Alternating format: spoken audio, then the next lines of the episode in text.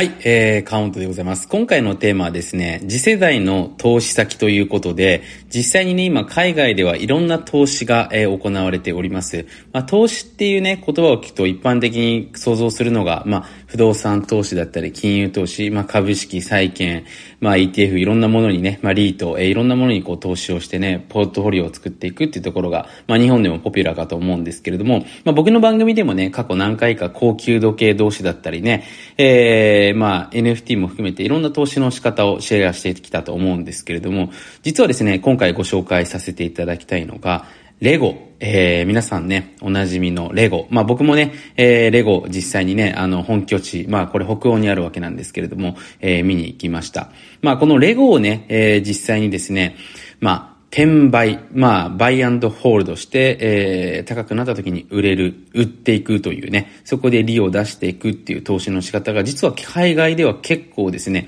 えー、注目されております。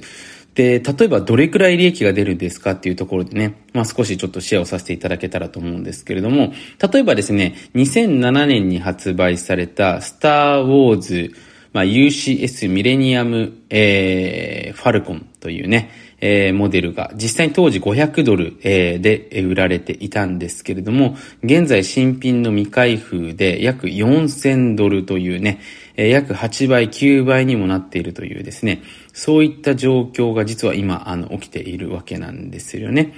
なので、あのね、これ簡単なんですけれども、レゴが実際に、あのー、まあ、発売されてですね、大体2年から3年程度、えー、経つとですね、絶版になりまして、その後値段が上がっていくっていうところがですね、えー、実際に分かっているんですよね。で、これ面白いんですけれども、実際にね、論文がございます。あの、スマートインベスターっていうね、実際に、えー、論文がございまして、レゴのね、限定シリーズの絶版はですね、えー、二次二次市場でね、あのー、上がっていく、その利回りは平均11%っていうふうに言われていてね、株式や金よりもはるかに高い、えー、まあ、値上がりをしていくっていうところが分かってきたんですね。で、これはね、実際に美術品だったり、まあ、骨董品ね、宝石、ワイン、クラシックカーよりも、実際にね、利回りが高いというふうにね、えー、言われていてね、まあこういったものって基本的に富裕層のみがアクセスできる、まあ一つ商品だったんじゃないかなというふうに思うんですけれども、えー、ここ数年ね、そういったものが覆されてきていてね、まあスニーカーもそうですし、こういったレゴっていうものがね、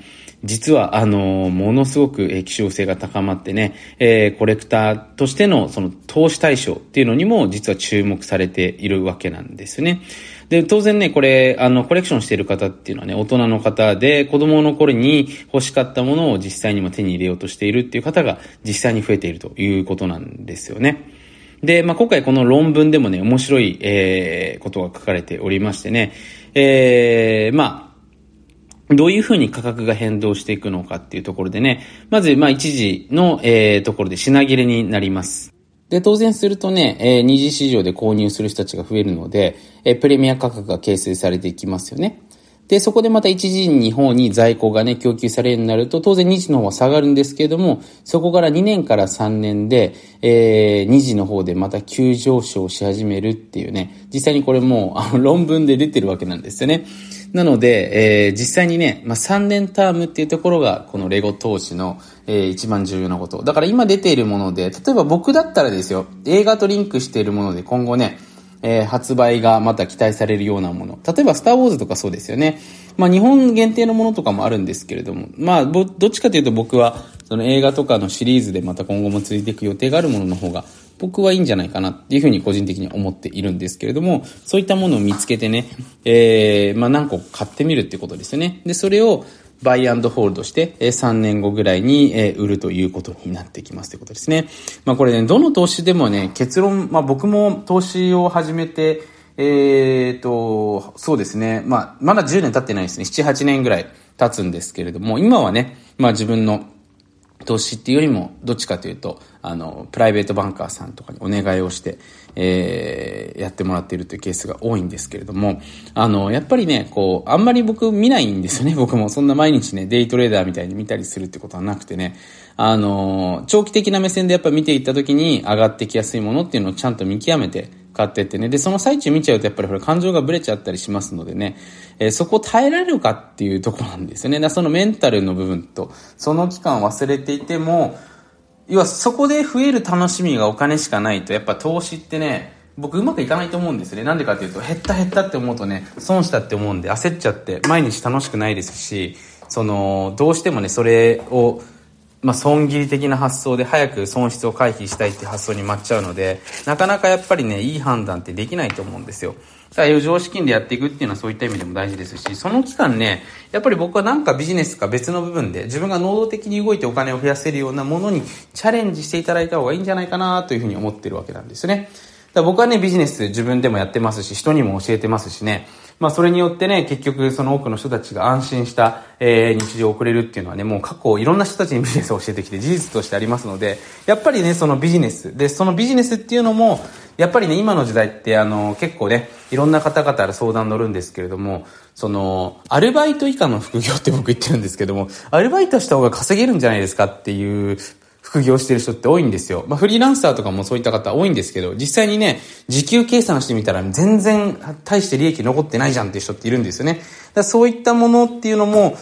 よりもしっかりやっぱり自分のビジネスで、で、自分が勝てる土俵でこれから拡大していくところですよね。えー、まあ今一時的に潤って言ってもね、今後下がっていくようなね、そういった、あの、上り調子の、その、市場を選ばないと、やっぱり不安で不安で仕方がないと思うんですよ。まあその一つっていうのはやっぱり僕海外に出ていくこと、まあ海外のマーケットっていうところでね、日本人で勝負している人ってほぼいないので、えー、そこに僕は挑戦していく人っていうのはすごいなと思いますし、まあ実際に僕はそっちの道を選んでいったわけなんですけれども、まあちょっと話は脱線しましたけどね、そういった部分が今後の、えー、まあ投資というかお金を増やしていくときに非常に重要になってくるんじゃないかなというふうに思っております。まあそんなわけでね、ちょっと近々ですね、またあの僕の方でもね、えー、まあ AI だったりとかね、まあ、副業以上のビジネスをしていく。まあ、そんなね、えー、ビジネスモデルだったりとか考え方だったりとかですね、ステップをね、シェアするセミナーの方もね、ちょっとどこかで、まあ、あのー、リーズナブルな値段でできたらなというふうに思っておりますのでね、えー、楽しみにしていただけたらなというふうに思っております。